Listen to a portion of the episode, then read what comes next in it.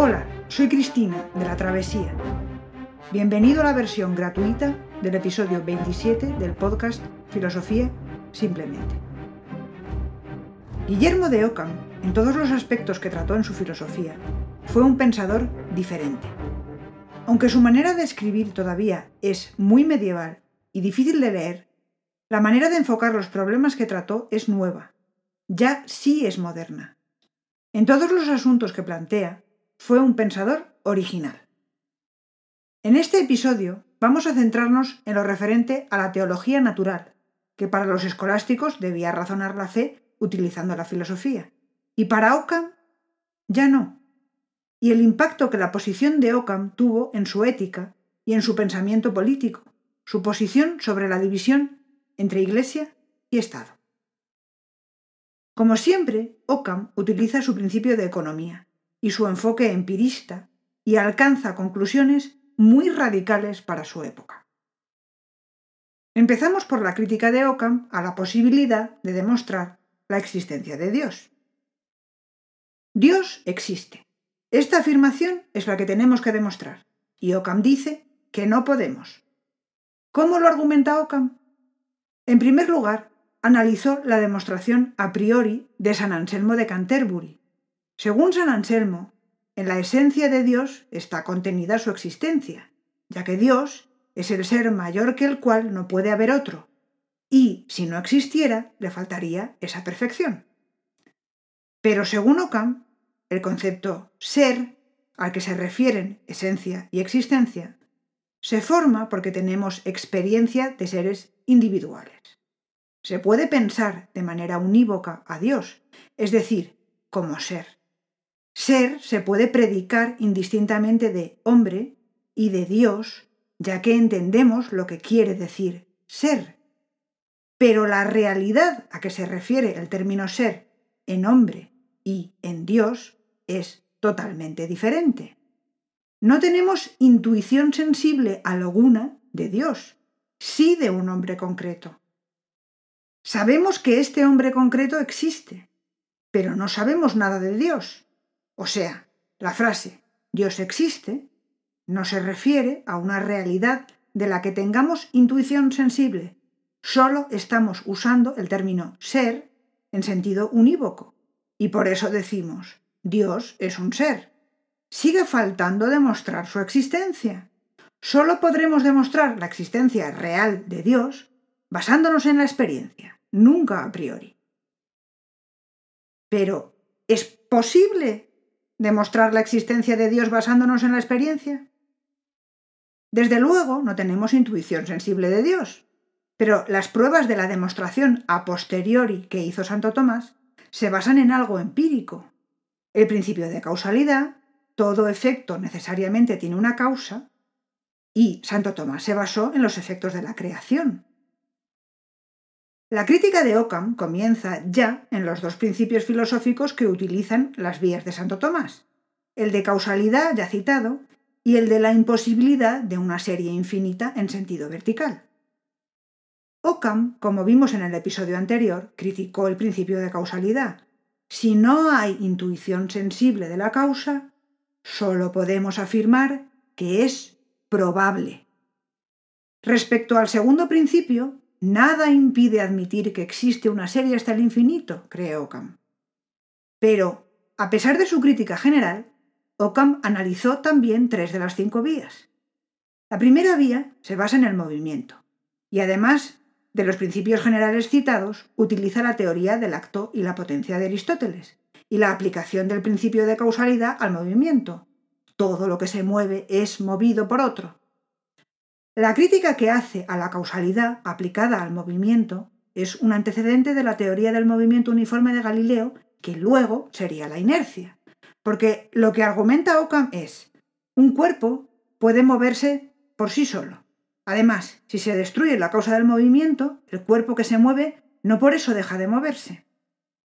Pero además añade una crítica a la teoría del acto y la potencia de Aristóteles.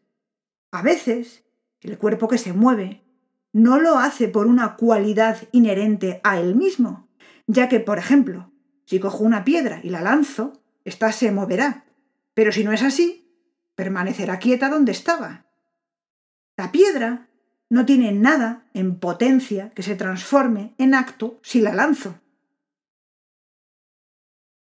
En referencia a la segunda vía, la de la causa eficiente, Occam dice que no se puede probar que exista una causa primera, porque no hay evidencia empírica, ni que de existir esta causa fuera un ser supremo. El hecho de que a veces haya causas no implica nada en referencia a la demostración de la existencia de Dios. Con respecto a la quinta vía, la vía de la finalidad, considera que es imposible probar que el universo esté ordenado a un solo fin, ya que ni siquiera es seguro que los seres finitos actúen movidos por fines. Solo podemos estar seguros de que los seres que no tienen conocimiento actúan por necesidad. Pero que haya una intención para, es decir, una finalidad, no se puede probar. Incluso si se piensa que Dios tiene que haber dado una finalidad a los seres del cosmos, esto solo es un supuesto basado en la creencia de la existencia de un ser del cual no hemos podido probar esa existencia. Los hombres, que sí actúan por propia voluntad, se dan ellos su propio fin, y esto, además, no significa que ese fin sea el bien. Occam concluye que no podemos demostrar empíricamente la existencia de Dios porque no existe intuición sensible al respecto. Solo podemos creer en Dios por fe. ¿Se podrían probar lo que en teología se llaman atributos divinos, es decir, propiedades inherentes a Dios como la infinitud, la eternidad o el poder de crear a partir de la nada, la omnipotencia, la suprema bondad? Está claro que no ya que no tenemos intuición sensible alguna de Dios. Lo único que podemos es entender los conceptos que significan los atributos, es decir, los conceptos a los que se refieren los nombres que se refieren a su vez a los atributos. Lo que llegamos a entender es la representación nominal y tenemos que tener en cuenta que las palabras son convenciones. Él dice, No podemos conocer en sí mismos ni la unidad de Dios, ni su poder infinito, ni la bondad o perfección divinas, sino que lo que conocemos inmediatamente son conceptos, que no son realmente, sino que los utilizamos en proposiciones para representar a Dios. En cuanto a la cuestión de que Dios creó teniendo como modelos las ideas de los seres creados. En opinión de Occam, esto es simplemente una manifestación de antropomorfismo. Según él, una cosa es Dios y otra las criaturas. Dios es el único que puede conocer lo que ha creado o no ha creado. Esto lo tiene en su pensamiento. No es necesario postular las ideas ejemplares como modelos para que se produzca la creación. Además, Occam criticó el platonismo que afirma la existencia de ideas como seres. Para él solo existen los individuos, no hay esencias. Dios creó lo que quiso, y porque quiso, sin más. Así, Occam fomenta la teoría de la importancia de la voluntad divina, o voluntarismo, siguiendo la tradición de la escuela de Oxford, que a su vez sigue a San Agustín y además sigue su propio principio de economía. No es que la teología no sea verdadera o que sus términos carezcan de significado, es que la teología se basa en la revelación y es indemostrable. Se basa solo en la fe. La separación entre teología y filosofía se empieza a hacer realidad en Guillermo de Oca. En referencia al hombre, criticó que se pueda probar que existe un alma inmortal, porque no se puede probar empíricamente. No tenemos intuición sensible ni del alma inmaterial ni del alma como sustancia o forma del cuerpo. Él nos dice, si se entiende por alma intelectiva una forma inmaterial e incorruptible, no puede conocerse de modo evidente, ni por la argumentación ni por la existencia, que haya en nosotros tal forma, o que la actividad de entender pertenezca a una sustancia de ese tipo en nosotros, o que un alma de ese tipo sea la forma del cuerpo. Por experiencia directa, intuición sensible, podemos estar seguros de sentir dolor o placer, alegría o tristeza, pero poco más. El hombre piensa y quiere, por lo tanto tiene entendimiento y voluntad, pero no hay razones empíricas que prueben que esto dependa de una forma inmaterial. Así pues, no se puede probar que haya un alma inmortal. Según Ockham, todo ser racional es libre. Define la libertad como poder por el cual yo puedo indiferente y contingentemente producir un efecto de tal modo que puedo causar o no causar ese efecto sin que resulte diferencia alguna en aquel poder. Ese poder puede ser conocido por la experiencia, por el hecho de que la razón le dicte algo al hombre, éste puede quererlo o no quererlo. El hombre es un ser que tiene entendimiento, razona y tiene voluntad. Esta puede querer o no querer hacer lo que le dicta el entendimiento. Es más, incluso puede no querer alcanzar la felicidad, la felicidad o fin último de las acciones para los cristianos es Dios. La voluntad no se conforma necesariamente al juicio de la razón. Puede conformarse al mismo, sea recto o no, dice. Existe la libertad porque rige la voluntad, pero ¿qué determina cómo elige la voluntad del hombre si no es necesariamente el entendimiento? Ockham intenta analizarlo.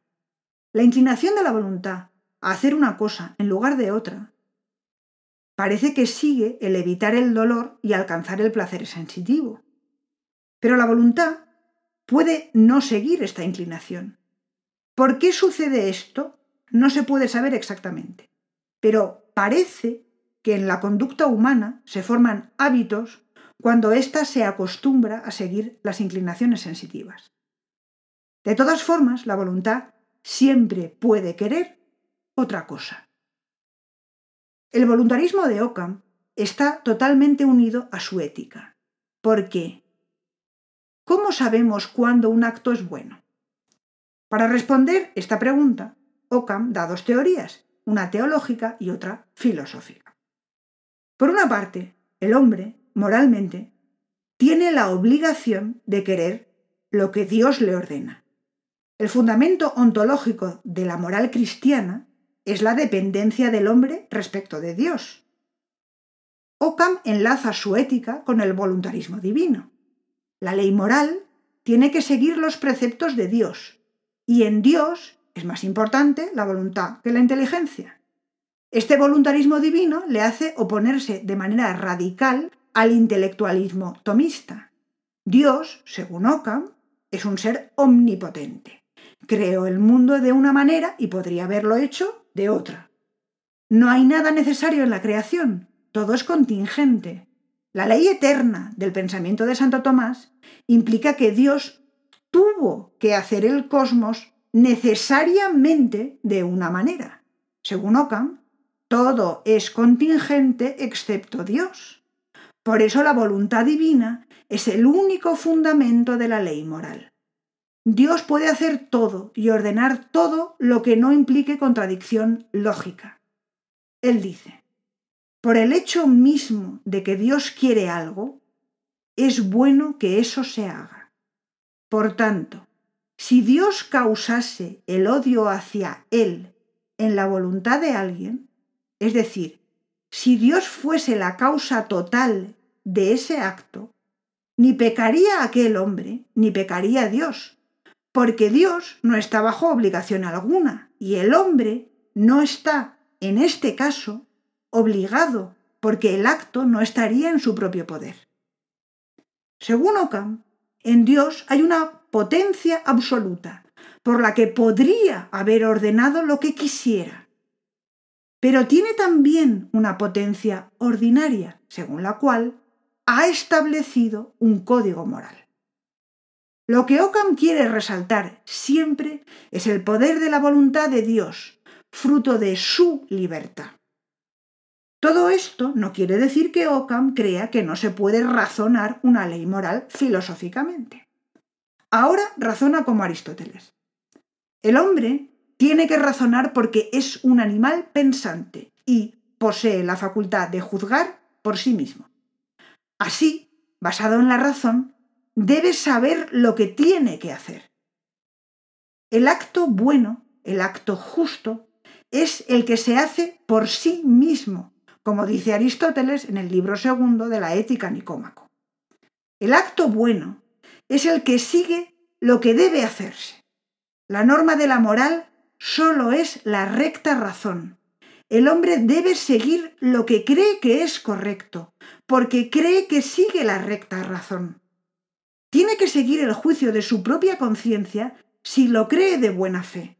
Si se equivocase, sería ignorancia invencible y no sería pecado. Así pues, la ética de Ockham, por una parte, nos dice que hay que seguir la norma divina.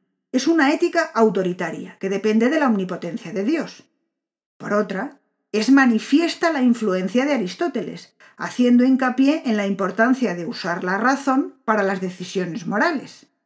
Aquí, una vez más, separa al hombre de Dios, ya que lo que implica es que los hombres, sin necesidad de conocer la revelación, pueden razonar moralmente. Existe una contradicción de fondo aquí. Dios ha hecho las cosas de una manera y podría haberlas hecho de otra, pero a la vez existe una ley natural y una ley moral que el hombre puede y debe razonar. ¿Por qué? Porque Dios podría ordenarnos en cualquier momento actuar en contra de la ley natural, y eso no sería pecado. Pero mientras no lo haga, la ley natural es la que es, y debemos obedecerla, pues así obedeceremos también la voluntad de Dios. Si quieres tener acceso a la versión extendida de este episodio, visítanos en Patreon. Que tengas un muy buen día y hasta la próxima.